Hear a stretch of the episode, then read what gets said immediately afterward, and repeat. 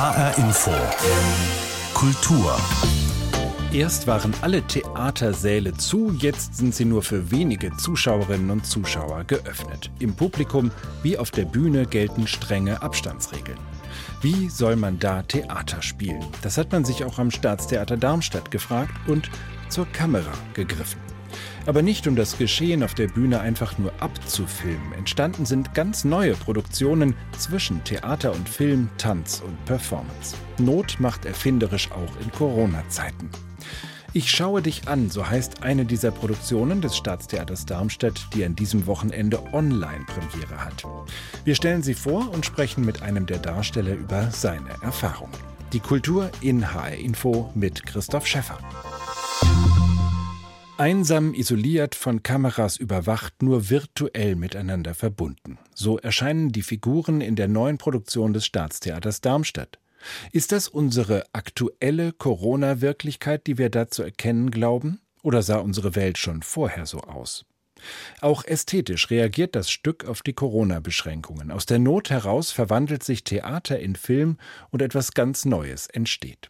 Ich schaue dich an. So heißt die Produktion, die an diesem Wochenende Online-Premiere hat.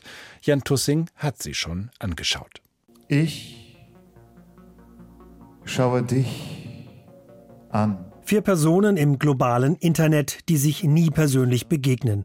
Ein Konzernchef, der sich in eine ehrgeizige Frau verliebt, eine Ehefrau, die mit ihrem Leben hadert, eine Gefängniswärterin, die eine Beziehung zu einem Inhaftierten aufbaut und ein Sicherheitschef am Flughafen, der dem neuen Sicherheitssystem misstraut. Gestern habe ich unsere beiden Profile und unsere letzten Chats in ein Analyseprogramm für die Kompatibilität von Individuen eingegeben. Im Stück Ich schaue dich an der rumänischen Autorin Alexandra Badea begegnen sich vier Menschen nur virtuell, anonym, im Cyberspace als Avatare auf Datingsites oder vor Spycams.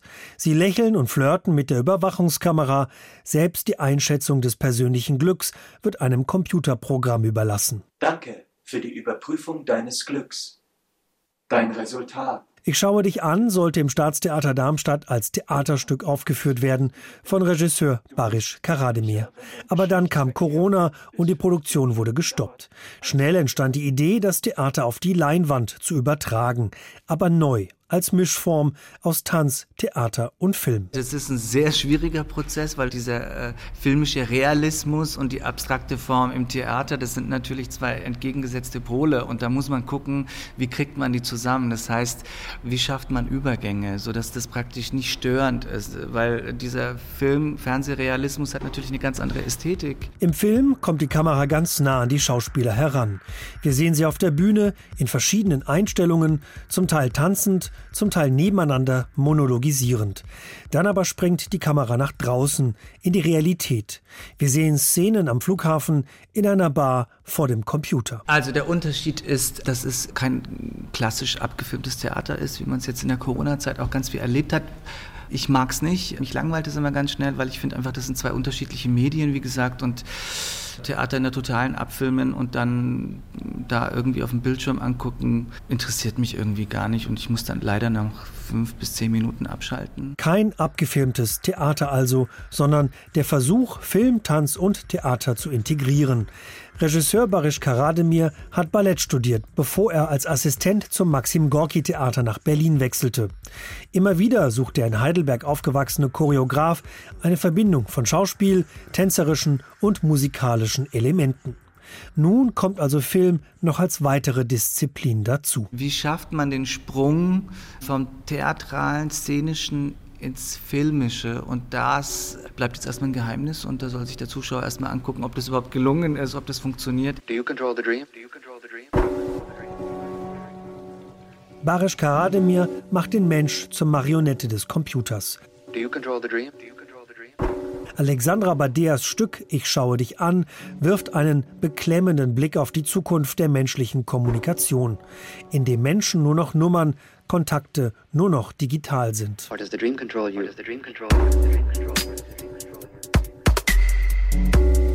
Ich schaue dich an am Staatstheater Darmstadt ist ein gelungenes Experiment und auch Pilotprojekt, unfreiwillig, denn entstanden in Zeiten von Corona, unter Druck und schwierigen Produktionsbedingungen.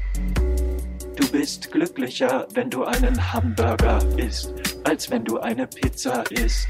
Barisch Karademir zeigt in seinem atmosphärischen und sehr sehenswerten Film, dass schwierige Zeiten zu neuen Ufern führen und Theater erfolgreich neue Wege gehen können. Der Startschuss vielleicht für weitere spannende, spartenübergreifende Projekte. Dein Glücksquotient steigt, wenn du die Situation kontrollierst. Ich schaue dich an, in der Regie von Barisch Karademir online zu erleben ab diesem Wochenende auf den Webseiten des Staatstheaters Darmstadt. Jan Tussing berichtete. Einer der Darsteller ist Bela Milan Urlau, Jahrgang 1991, seit drei Jahren am Staatstheater. Die Verwandlung von Theater in Film hat er gerade auch noch bei einer weiteren Produktion in Darmstadt mitgemacht. Seymour der Film, die ebenfalls gerade Premiere hatte. Und zwar auf der Leinwand im Theatersaal. Ich habe mit Bela Milan Urlau über seine Erfahrungen gesprochen und ihn zunächst gefragt, wie ist denn das, wenn Sie als Schauspieler Ihre eigene Premiere aus dem Publikum verfolgen können? Ja, auf jeden Fall eine neue Erfahrung, in einer eigenen Premiere zu sitzen, aber nicht unbedingt eine, von der ich weiß, ob ich sie ständig haben möchte, weil ich meine eigenen Premieren schon ganz gerne ein bisschen unter Kontrolle habe. Und es ist schon angenehmer, wenn man die Premiere zeigen kann, indem man sie selber macht. Sie zeigen ja die Filme nicht nur als Video im Netz, sondern zumindest als Premiere dann auch im nicht ganz vollbesetzten Theater. Warum tun Sie das? Wollen Sie sich die Illusion noch aufrechterhalten, dass es trotzdem so etwas wie einen Premierenabend im Theater gibt? Das ist eine gute Frage. Ich glaube, dieser Film oder beide Filme, gerade weil sie Theaterfilme sind, funktionieren auf großen Leinwänden und im Theater besser als zu Hause vom PC. Und es geht gar nicht so sehr um, glaube ich, die Premierenfeier oder das Premierengefühl. Es gibt ja auch von jedem Film eine Live-Screening-Variante, die sozusagen nicht die Premiere ist, sondern eben danach nochmal gezeigt wird, weil Theater ja eben nicht nur einfach was anschauen ist, so wie Fernsehen zu Hause im Kämmerlein, sondern ja auch ein sozialer Ritus. Man geht ins Theater, man setzt sich mit anderen Menschen in einen Raum, erlebt möglicherweise das Gleiche in verschiedenen Varianten. Gerade bei Ich schau dich an macht es nochmal was anderes, dadurch, dass bei Ich schau dich an der Film sehr auch mit den Theatermitteln arbeitet und teilweise Totalen zeigt, hat man dann eben im kleinen Haus auf einmal auf der Leinwand die doppelte kleine Bühne. Den Raum im Raum, den man live erfährt, aber eben auch auf der Leinwand. Und das ist spannender, als wenn man es nur zu Hause guckt. Ich werde es mir zu Hause nochmal angucken. Vielleicht kann ich das dann auch widerlegen oder bestätigen, diese These. Als Schauspieler sind Sie es ja gewohnt, im Theater vor Publikum aufzutreten. Das heißt, Sie kriegen irgendeine Art von Reaktion, nicht nur am Ende mit Applaus oder Buchrufen, sondern auch mit äh, spontanen, emotionalen Reaktionen auf das, was Sie da zeigen. Was hat Ihnen jetzt bei dieser Filmproduktion auf der Bühne am meisten gefehlt? Tatsächlich ist es in diesen Produktionsarbeiten jetzt an Simo und ich schaue dich an, da hat man ja schon ein Publikum und das ist das Team, was da ist und das ist das Publikum, was in dem Moment wichtig ist, weil es eben noch zu keiner Aufführung kommt. Oder die Kamera ist das Publikum. Viel schlimmer finde ich das bei den Vorstellungen. Wir spielen ja gerade auch wieder Live-Vorstellungen, eben auch vor begrenzter Zuschaueranzahl. Und so schön es ist, wieder vor Leuten zu spielen und so schön es, glaube ich, auch ist für die Leute, wieder ins Theater gehen zu können, da merkt man dann schon, was es eben ausmacht, wenn verteilt im Raum 76 Leute sitzen anstatt 470 und möglicherweise einen Witz, den eh im Schnitt nur 30 Prozent des Publikums witzig finden, was bei 400 Leuten immerhin auch über 100 ist und bei 76 dann gerade so eben über die 20 geht. Da merkt man es natürlich schon. Diese zweite Produktion Seymour, das ist ja eine Geschichte von äh, dicken Kindern, die von ihren Eltern in ein Sanatorium gebracht werden, wo sie abnehmen sollen. Doch der Doktor, auf den sie warten, kommt nicht und die Kinder beginnen zu ahnen, dass sie niemals dort wieder abgeholt werden.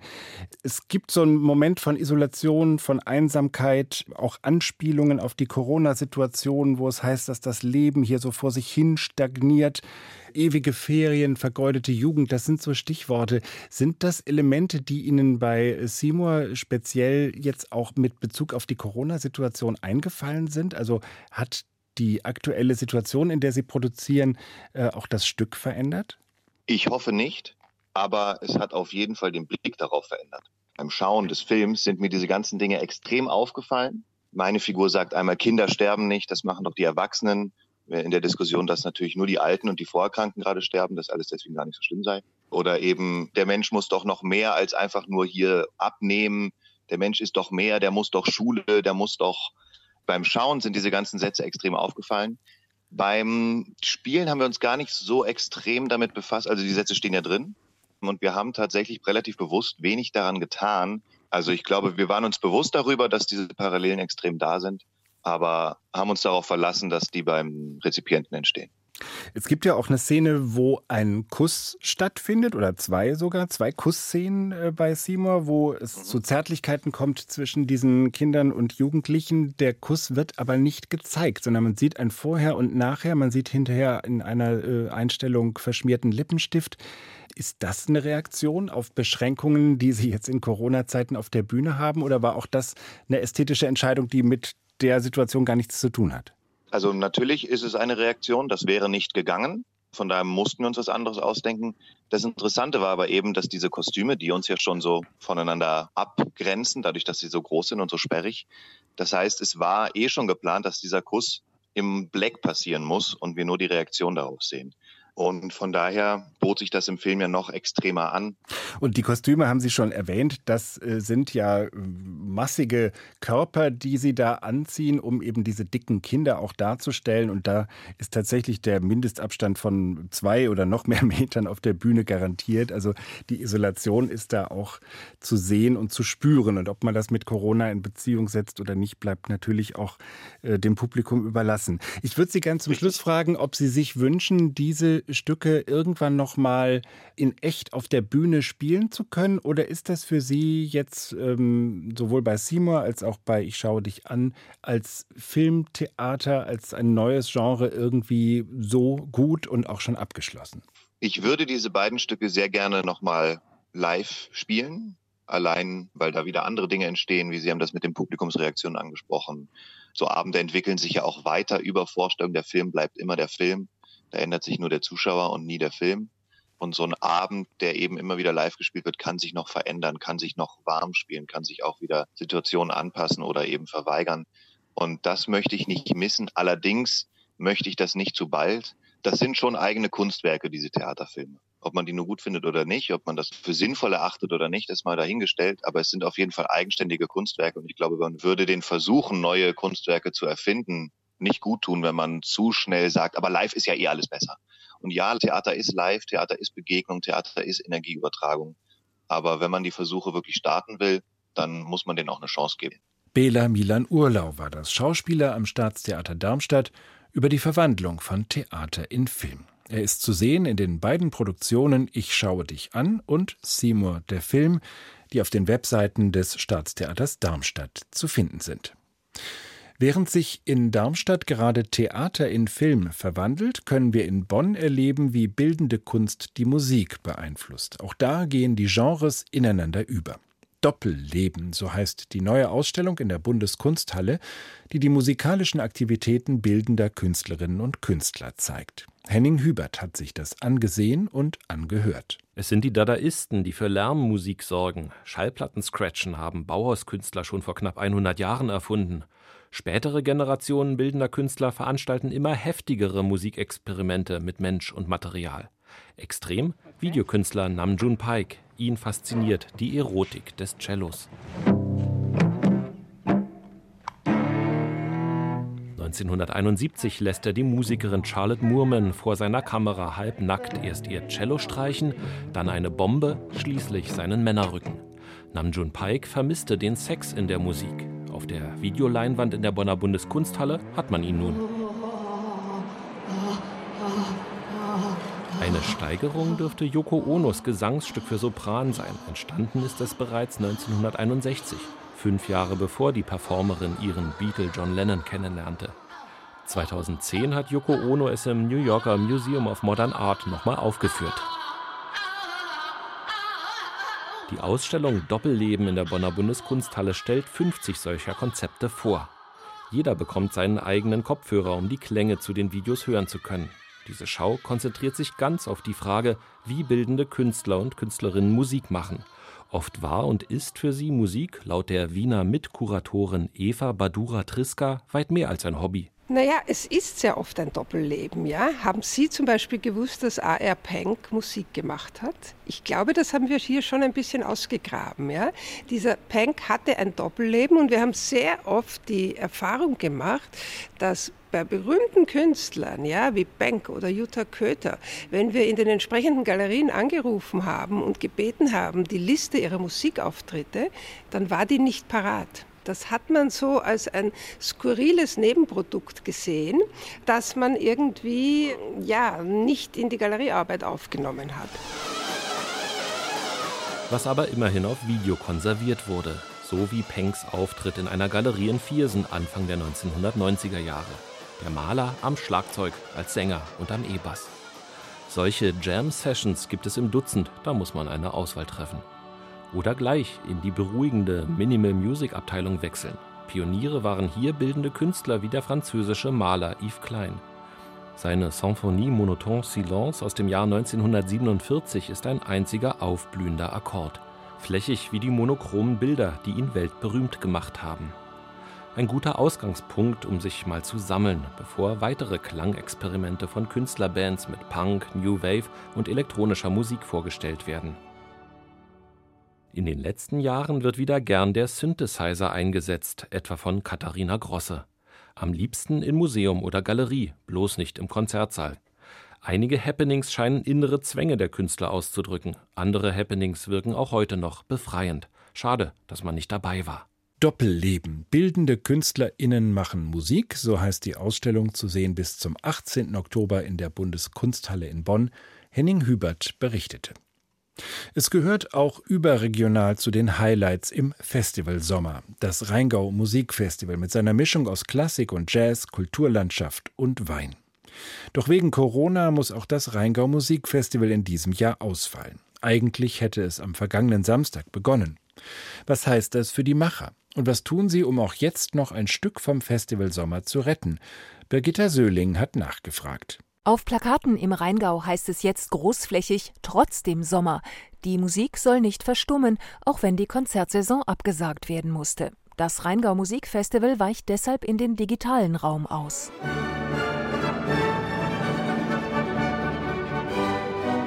Das HR Sinfonieorchester hat mit einem Benefizkonzert aus der Basilika von Kloster Eberbach bereits den Anfang gemacht.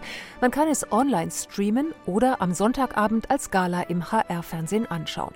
Im August soll eine Reihe von fünf Sommerkonzerten folgen, die das Rheingau Musikfestival selbst produzieren und über eine Konzertplattform online stellen wird. Masilius Graf von Ingelheim, Geschäftsführer des Festivals, kann aber zurzeit noch keine Solisten nennen. Das hängt damit zusammen, dass wir Einreisebeschränkungen aus manchen Ländern haben. Aber wir versichern, dass es große und relevante Namen sind. Das neue Format soll mehr bieten als ein abgefilmtes Orchester. Es soll lebendig sein und den Zuschauern möglichst viel Festivalatmosphäre vermitteln. Masilius von Ingelheim. Wir nehmen uns heraus, mit den Kameras wirklich in neue Positionen zu gehen, in das Orchester rein, hinter die Solisten drumherum. Wir werden mit den Musikern Interviews führen und mit einbauen. Wir werden auch mal einen Eindruck von dem Rhein, dem Rheingau äh, da reinschneiden. Nach der Absage des Rheingau Musikfestivals Ende April waren zunächst mal Berge von Post zu bewältigen. 75.000 Karten waren zu diesem Zeitpunkt bereits verkauft, 18.000 vorbestellt. Intendant Michael Herrmann hat selbst mit angepackt, das alles geordnet rückabzuwickeln. Was mich am meisten freudig stimmt, ist, dass viele geschrieben haben, wir hoffen auf nächstes Jahr. Denn meine Befürchtung ist oder war, dass viele gesagt haben, das Risiko einer Ansteckung wollen wir nicht riskieren. Aber es sieht so aus, dass viele tatsächlich die Musik vermissen und dass sie unbedingt wollen, dass das Festival wieder stattfindet. Viele Kunden haben freiwillig teilweise oder ganz auf Erstattung verzichtet. Auch Sponsoren zeigten sich solidarisch. Statt der befürchteten 2 Millionen Euro fehlen dem Rheingau Musikfestival nach Einschätzung von Michael Herrmann aktuell noch 300.000 bis 400.000 Euro, für die er einen Bankkredit aufnehmen muss. Außerdem hofft er auf Unterstützung durch den sogenannten Kulturschirm der hessischen Landesregierung. In den Festivalbüros in einem ehemaligen Weingut in Österreich-Winkel ist es in diesen Tagen ungewohnt ruhig. Alle Mitarbeiter sind in Kurzarbeit. Das künstlerische Betriebsbüro verweist. Michael Herrmann. Weiterarbeiten muss das Programmbüro, weiterarbeiten muss die Pressearbeit, weiterarbeiten muss die Dramaturgie, denn wir müssen das Festival nächstes Jahr organisieren und planen. Denn stell dir vor, im Februar oder im März oder auch im Januar heißt es, es gibt keine Abstandsregelungen mehr. Ihr könnt jetzt wieder Konzerte veranstalten wie vorher und wir haben kein Programm. Das muss jetzt geplant werden, mit dem Risiko, dass nächstes Jahr auch wieder alles ausfallen muss. Ein zweites Jahr ohne Veranstaltungen kann sich auch ein Rheingau Musikfestival nicht leisten. Deshalb hofft Michael Herrmann darauf, dass die Abstands- und Hygieneregeln weiter gelockert werden können. Große Chöre und Orchester, Spitzensolisten seien nun einmal nicht zum halben Preis zu haben, sagt er. Und du kannst auch nicht nur Kammerorchester dahinsetzen. Die Leute wollen auch wieder große Orchester haben, die wollen Chöre haben. Das macht das Rheingau Musikfestival aus. Trotzdem Sommer. Das Rheingau Musikfestival geht online und hofft auf bessere Zeiten im kommenden Jahr. Birgitta Söhling berichtete. Das Rheingau Literaturfestival, das sich alle Jahre wieder im September an das Musikfestival im Rheingau anschließt, kann wohl auch in diesem Jahr stattfinden. Dazu gehört auch die Verleihung des wohl attraktivsten deutschen Literaturpreises, dotiert mit 11.111 Euro plus 111 Flaschen Riesling. Der Rheingauer Literaturpreis geht in diesem Jahr an Annette Pehnt. Die 1967 geborene Autorin erhält ihn für ihren aktuellen Roman Alles, was Sie sehen, ist neu. Alf Menzer hat das Buch gelesen. HR Info. Der Büchercheck. Wenn einer eine Reise tut, dann kann er was erzählen. Das weiß nicht nur der Volksmund, das weiß auch der Reiseleiter Nieme, der eine deutsche Touristengruppe durch das fernöstliche Kirtan führt. Von diesem Kirtan haben Sie wahrscheinlich noch nie gehört, was kein Wunder ist, denn auch wenn es in vielem an das moderne China erinnert, ist dieses Kirtan doch vollkommen fiktiv. Und das ist auch gut so, denn damit sind wir als Leser der Erzählkunst des freundlichen Reiseleiters genauso ausgeliefert wie seine Reisegruppe, die er nach einem einfachen Prinzip leitet. Wenn wir Gäste hierher einladen, müssen wir ihnen etwas zeigen, das ihre Sehnsucht nährt.